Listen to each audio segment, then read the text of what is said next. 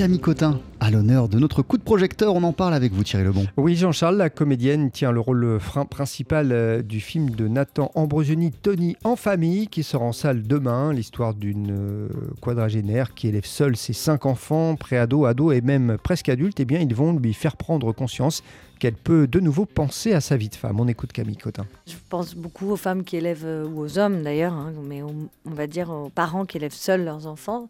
C'est compliqué, c'est dur. Et, euh, et, voilà, et là en plus, il y a quand même un regard sur la femme, la mère, sur l'obsolescence programmée de cette fonction maternelle et le fait qu'elle ait envie, euh, au contraire, que c'est pas la fin, c'est le début d'autre chose, mais à quel point c'est difficile de faire entendre ça et de faire accepter ça.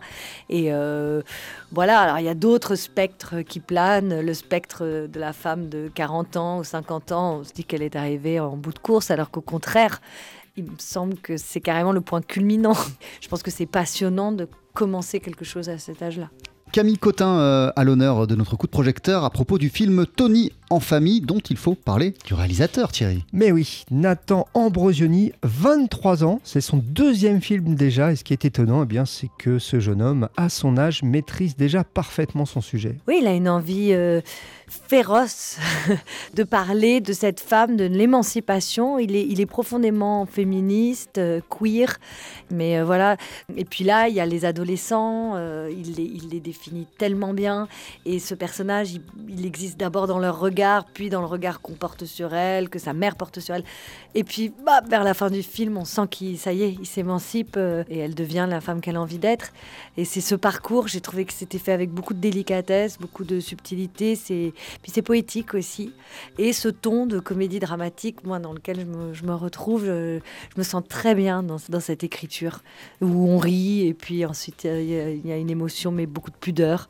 Je pense qu'on s'est, on s'est bien trouvés tous les deux. Nathan Ambrosioni n'est pas que réalisateur. Bah oui, j'ai plutôt. Il a aussi écrit le scénario, monté son film, des qualités multiples qui ont carrément bluffé Camille Cotin. Il a tellement travaillé, il a tellement bossé, chaque plan est pensé, il sait exactement où il va mettre sa caméra, pourquoi il décide de la mettre là, comment il va découper sa scène, la lumière, voilà, il a communiqué.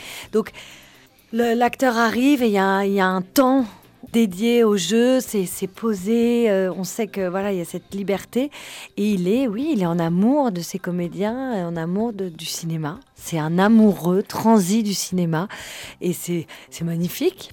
Voilà, Camille Cotin à l'affiche de ce film très émouvant, euh, Tony en famille, ça sort en salle demain. Et puis c'est vrai qu'il faut aussi parler de ce jeune réalisateur très talentueux, Nathan Ambrosioni. Merci beaucoup Thierry Lebon. On poursuit sur TSF Jazz en compagnie de la pianiste et chanteuse Diana Kroll. Voici Day In, Day Out.